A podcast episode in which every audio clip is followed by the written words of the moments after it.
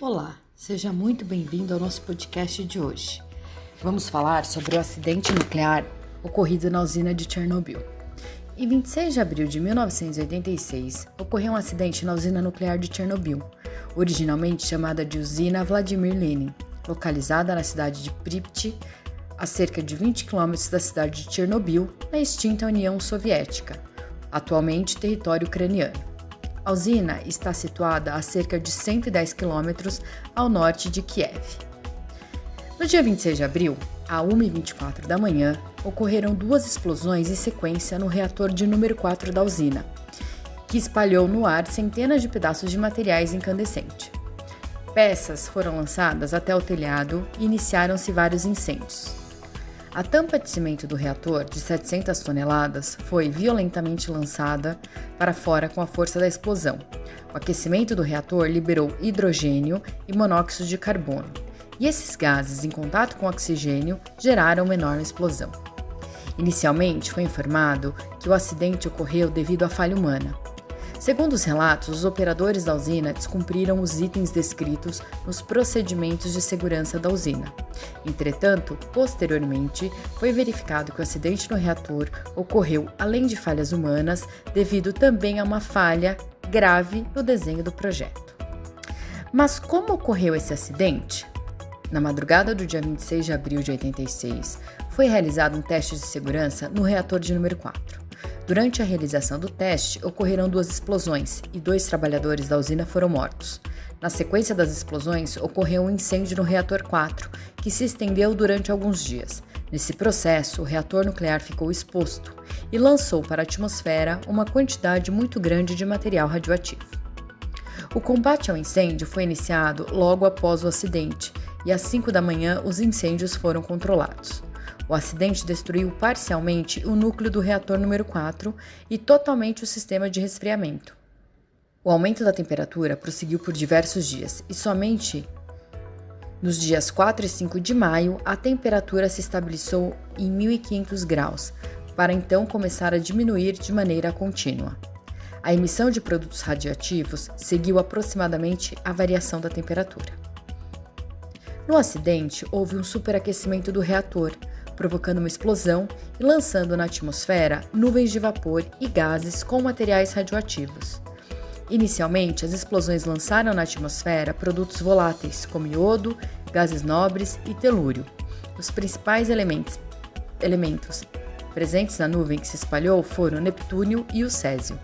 Devido ao vento, o material radioativo foi lançado em grandes quantidades para a atmosfera e se dispersou por várias regiões foram rapidamente identificados níveis de radiação em diversos países, como a Polônia, a Áustria, Suécia, Bielorrússia, Reino Unido, Estados Unidos e até no Canadá.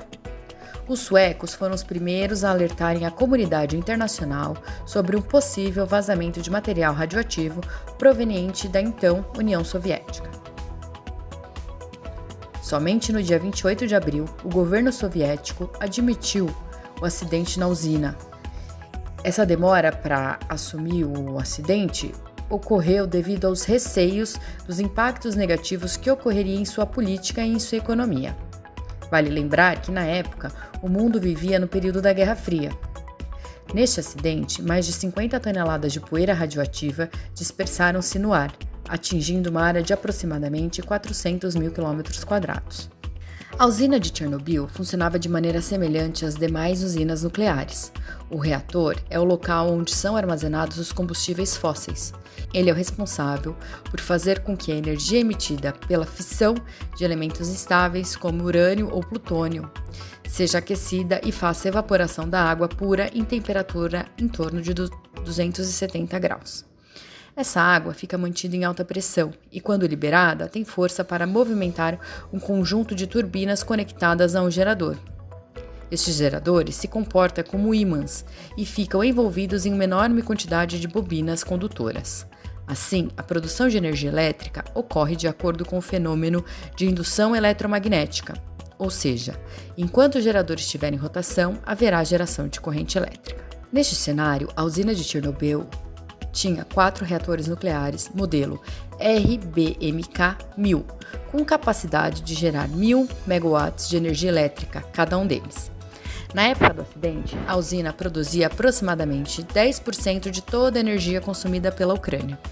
Os reatores RBMK tinham tecnologia já ultrapassada.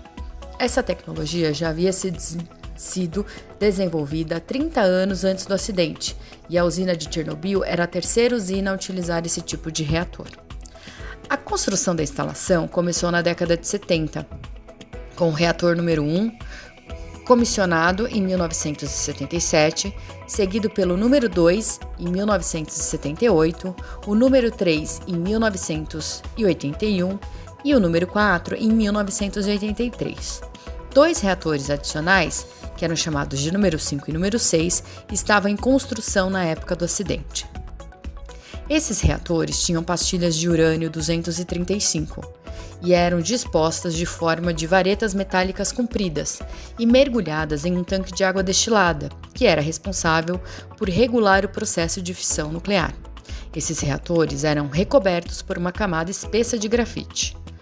O processo de moderação consistia na desaceleração dos nêutrons, que eram emitidos pelas fissões nucleares e tornavam-se nêutrons térmicos, de modo que a energia emitida por eles fosse transferida para o grafite em forma de calor.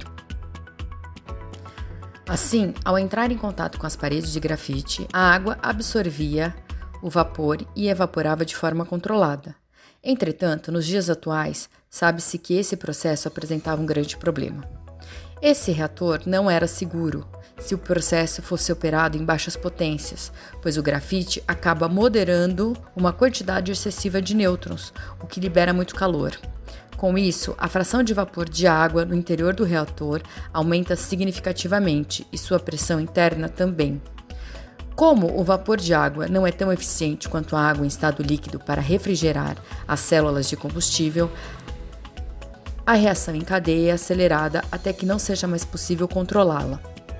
Além desses problemas, as reações da usina de Chernobyl não apresentavam um dispositivo de segurança para evitar o vazamento do material radioativo, que seria uma cúpula de contenção feita de aço e concreto. Mas afinal, o que provocou esse acidente? O acidente na usina de Chernobyl, assim como outros já vistos em nossos podcasts, ocorreu devido a uma série de falhas humanas e violações de procedimentos de segurança, como também falha de projeto.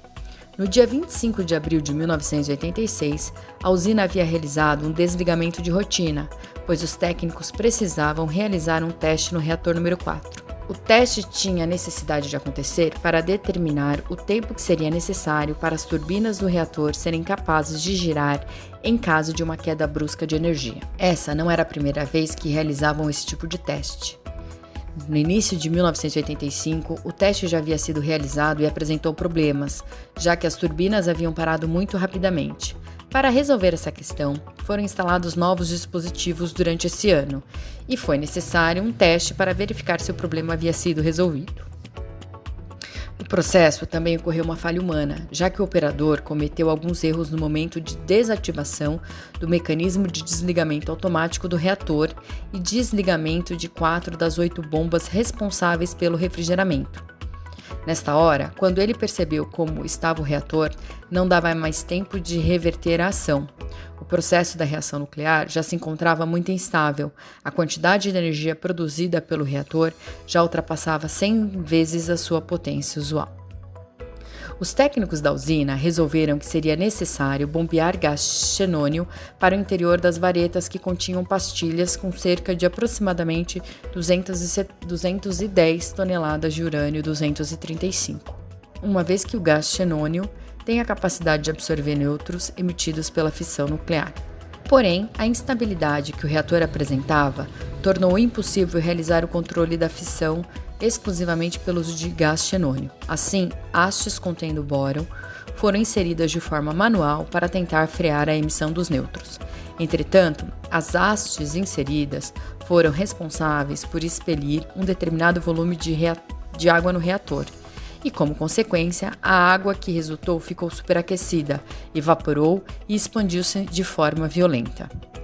A pressão produzida pela água foi suficientemente elevada para soltar a placa de cobertura do reator, que pesava aproximadamente de 700 a 1000 toneladas. Durante esse processo, uma grande quantidade de vapor foi responsável por liberar os produtos da ficção nuclear para a atmosfera, tais como iodo 131, césio 137 e estrôncio 90. Alguns segundos após a primeira explosão, houve a segunda, essa explosão foi responsável por ejetar fragmento das pastilhas combustíveis e também grafite aquecido, que apresentava em torno de 300 quilos de fragmentos de carbono. Devido ao aquecimento, o núcleo do reator se fundiu e tornou-se incandescente, provocando um grande incêndio. Com isso, uma enorme nuvem de material contendo compostos radioativos foram liberados para a atmosfera. Após a ocorrência da segunda explosão, a metade do reator 4 estava comprometida. Cerca de 300 toneladas de água foram usadas por hora para abaixar a temperatura do reator. Entre o segundo e o décimo dia, após o acidente, foram despejados cerca de 5 mil toneladas de boro, dolomita, areia, argila e chumbo sobre o reator incandescente, como uma tentativa de cessar a emissão de partículas radioativas com a ajuda de helicópteros. Esse acidente foi liberado em torno de 100 megacuries ou 4 vezes 10 a potência 18 de becquerels, dos quais aproximadamente 2,5 megacuries de césio 137, um dos nucleotídeos perigosos gerados, cuja meia-vida é de aproximadamente 30 anos. Quais ações foram tomadas para controlar o acidente? Após as explosões no reator 4, os bombeiros de Pripyat foram acionados para conter o incêndio. O acidente destruiu parcialmente o núcleo do reator e destruiu totalmente o sistema de resfriamento. O aumento da temperatura prosseguiu por diversos dias e a emissão de produtos radioativos seguiu aproximadamente a variação da temperatura. Os bombeiros e os operários que tentaram controlar o incêndio morreram pouco tempo após a exposição ao material radioativo. O incêndio somente foi controlado quando os helicópteros lançaram uma mistura que absorvia calor e filtrava o aerossol liberado. A mistura continha areia, dolomita e boro, que no dia 2 de maio chegou a mais de 5 mil toneladas.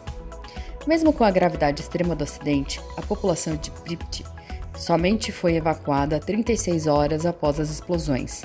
A cidade tinha cerca de 50 mil habitantes na época do acidente.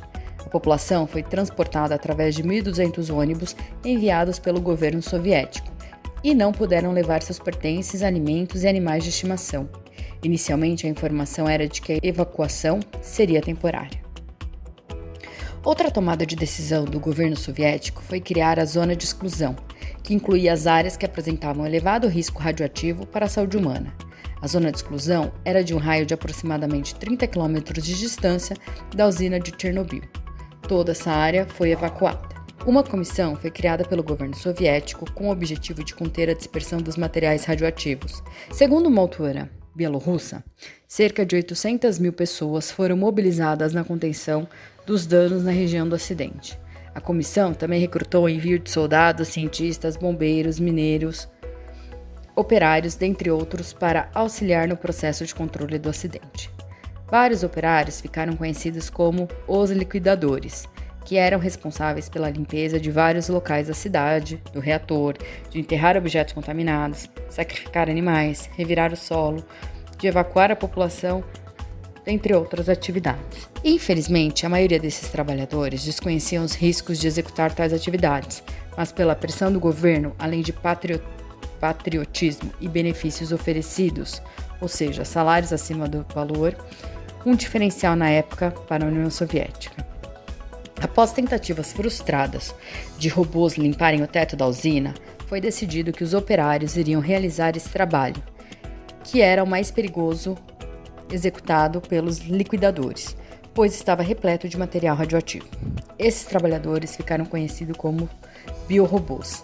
Além de remover material radioativo, esse trabalho contou com a construção de um sarcófago no período de junho a novembro de 1986, no local que continha o reator número 4. Esse ficou conhecido como o sarcófago de Chernobyl. Esse sarcófago apresentava falhas e fissuras, pois foi, construí pois foi construído a pressas. Somente em novembro de 2016, a nova estrutura metálica para o confinamento do reator 4 ficou pronta Essa foi construída pelo governo ucraniano. O custo dessa estrutura ficou em torno de 2 bilhões de euros e foi projetada para suportar terremotos de baixa intensidade e com validade até o final do século XXI. A estrutura apresenta cerca de 7.300 toneladas de metal e 1.000 metros cúbicos de cimento. Mas quais foram as consequências desse acidente?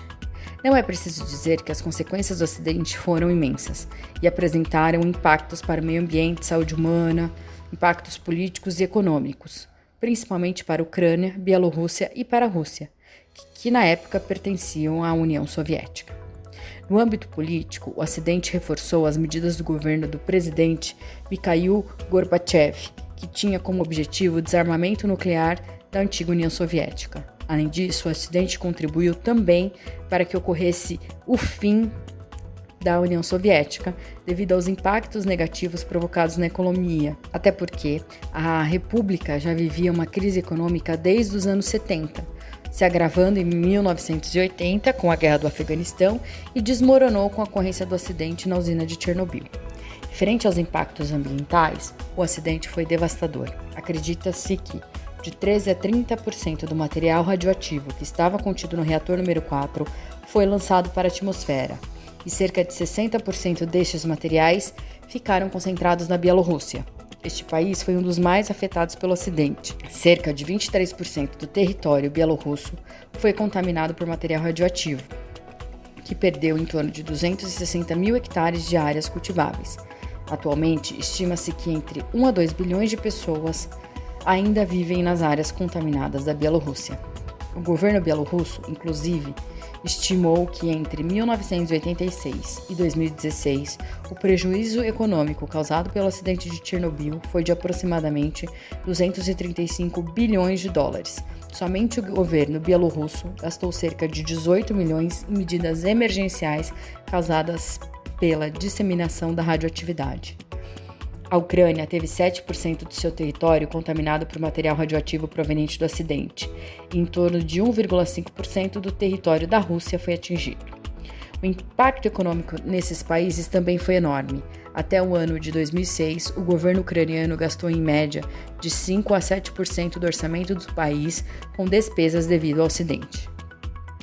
A Bielorrússia, no ano de 91, chegou a gastar 22,3% do orçamento do país com os efeitos provocados pelo acidente. Por outro lado, em 2002, o governo reduziu o gasto para 6,1% do orçamento bielorrusso devido ao acidente. Segundo as estimativas apresentadas pelos cientistas, a região de Chernobyl deverá continuar inabitada por até 20 mil anos. Só após esse período que estará totalmente segura para a habitação humana. Entretanto, sabe-se que diversas pessoas voltaram a morar na chamada zona de exclusão. A cidade de Pripyat atualmente é uma cidade fantasma. Após mais de 30 anos do acidente, a natureza se desenvolveu na cidade fantasma. Há evidências que mostram que o número de animais na zona de exclusão também aumentou consideravelmente devido à presença de humanos. A exposição a materiais radioativos provoca aumento na incidência de câncer e o número de pessoas com câncer aumentou na Ucrânia e na Bielorrússia. Dados de estudos conduzidos descrevem que até o ano de 2005, aproximadamente 6 mil crianças desenvolveram câncer na tireoide, devido à exposição aos materiais radioativos liberados no acidente de Chernobyl. Outros dados apontam que ocorreu um aumento no número de pessoas que desenvolveram leucemia. Outro impacto foi o psicológico. Os estudos sugerem que as pessoas que tiveram que abandonar a casa e suas vidas de forma repentina tiveram danos psicológicos, assim como a ansiedade também aumentou muito, gerando efeitos traumáticos. Milhares de pessoas que foram expostas à radiação após o acidente de Chernobyl receberam algum tipo de indenização do governo e recebem algum tipo de pensão especial.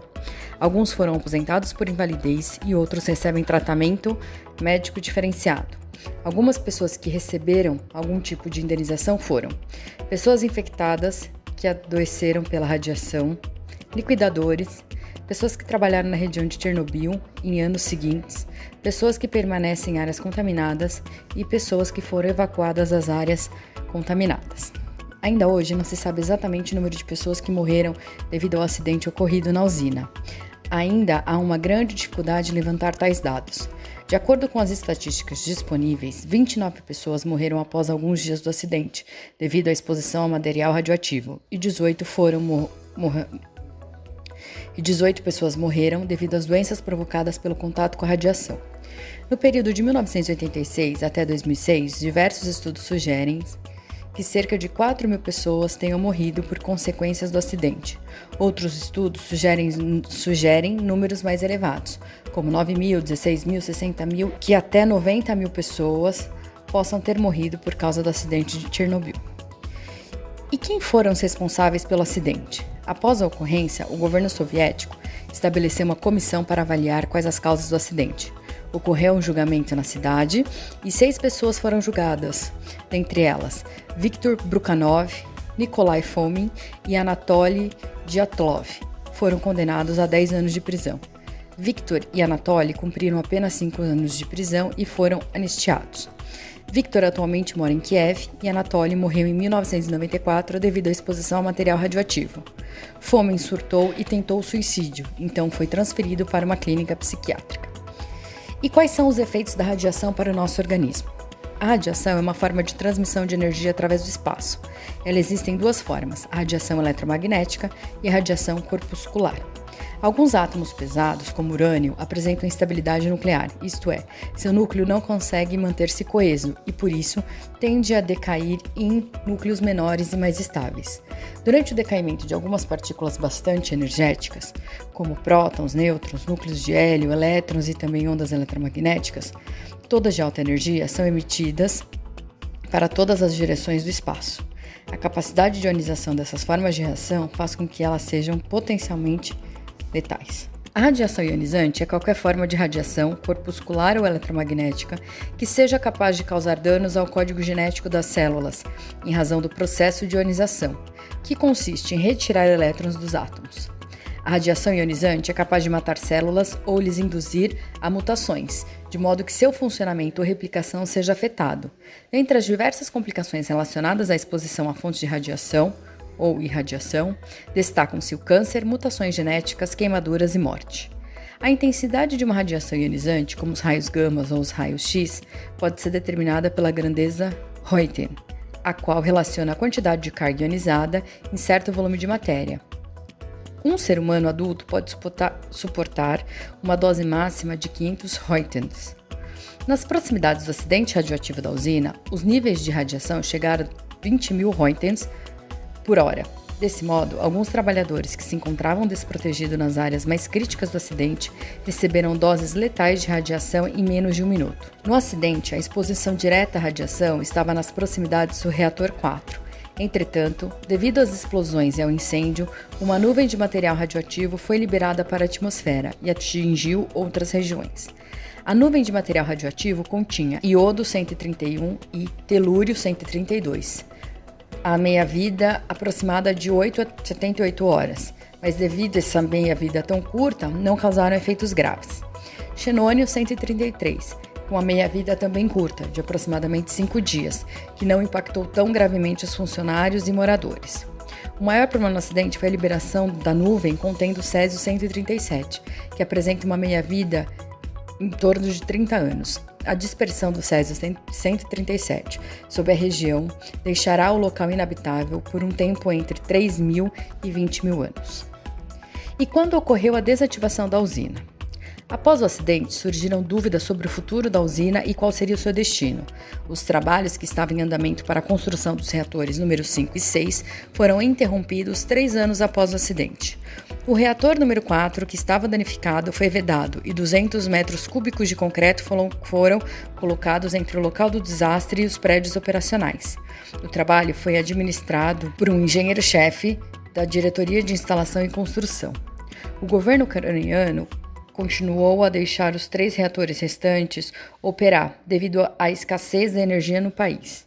Em outubro de 1991, no entanto, o um incêndio ocorreu no prédio da turbina do reator 2 e as autoridades posteriormente declararam que o reator estava danificado e foi desligado. O reator número 1 somente foi desativado em novembro de 1996, como parte de um acordo entre o governo ucraniano e, organizações internacionais, para de fato encerrar as operações da usina. No dia 15 de dezembro de 2000, o então presidente Leonid Kuchama desligou pessoalmente o reator 3 em uma cerimônia oficial, fechando todo o local. O vice-diretor do Centro Nacional de Pesquisa Médica de Radiação, Viksuskito, descreveu o acidente de Chernobyl como o maior desastre antropogênico da história da humanidade. As estimativas do centro de pesquisa são de cerca de 5 milhões de cidadãos da União Soviética, sendo 3 milhões da Ucrânia, que foram afetados pelo acidente. E na Bielorrússia, em torno de 800 mil pessoas também foram vítimas do acidente. O governo ucraniano atualmente paga pensões para 36.525 viúvas de homens que são considerados vítimas do acidente de Chernobyl. Os dados mais atuais de janeiro de 2018 descrevem que em torno de 1,8 milhões de pessoas na Ucrânia, incluindo 377.589 crianças, apresentam o status de vítimas do acidente, segundo o vice-diretor do centro de pesquisa, Victor. Ocorreu também um rápido aumento no número de pessoas com deficiência entre essa população, passando de 40.106 em 1995 para 107.115 pessoas em 2018. No total, cerca de 150 mil quilômetros quadrados da Bielorrússia, Rússia e Ucrânia são considerados contaminados, e a zona de exclusão é de 4 mil quilômetros quadrados, uma área com mais do dobro do tamanho de Londres, que permanece praticamente desabitada. O estudo recente, no entanto, identificou problemas nos genomas de crianças que foram expostas durante o desastre ou que nasceram de pais que foram expostos. Foram achados níveis elevados de dano e instabilidade em seus genomas. A instabilidade do genoma representa um risco significativo de câncer, diz Alexandra Fukti, do Instituto de Pesquisa Médica e Saúde Ocupacional na Croácia. Filha de uma mulher ucraniana, ela tem atuado com cientistas russos para estudar os efeitos da radiação de Chernobyl sobre as crianças na região. As taxas de suicídio entre as pessoas envolvidas na limpeza em Chernobyl são maiores do que na população geral, segundo os dados que também descobriram que as pessoas que relatavam viver nas zonas afetadas pelo desastre na Ucrânia tinham taxas mais altas de problema com álcool e níveis mais baixos de saúde mental. Estabelecer um número preciso do total de mortes ao redor do mundo decorrentes do desastre é quase impossível. Mas apesar do quadro sombrio da maioria das pesquisas, algumas histórias de esperança também. Três engenheiros que se voluntariado, voluntariaram para drenar milhões de galões de águas de tanques sobre o reator em chamas nos dias logo após a explosão do reator passaram por algo por águas altamente radioativas e detritos para alcançar as válvulas. Surpreendentemente, dois dos três ainda estão vivos, apesar da proteção mínima contra a radiação durante a missão. O terceiro deles, Boris Baranov, viveu até 2005. Aguardo você no próximo podcast. Até lá!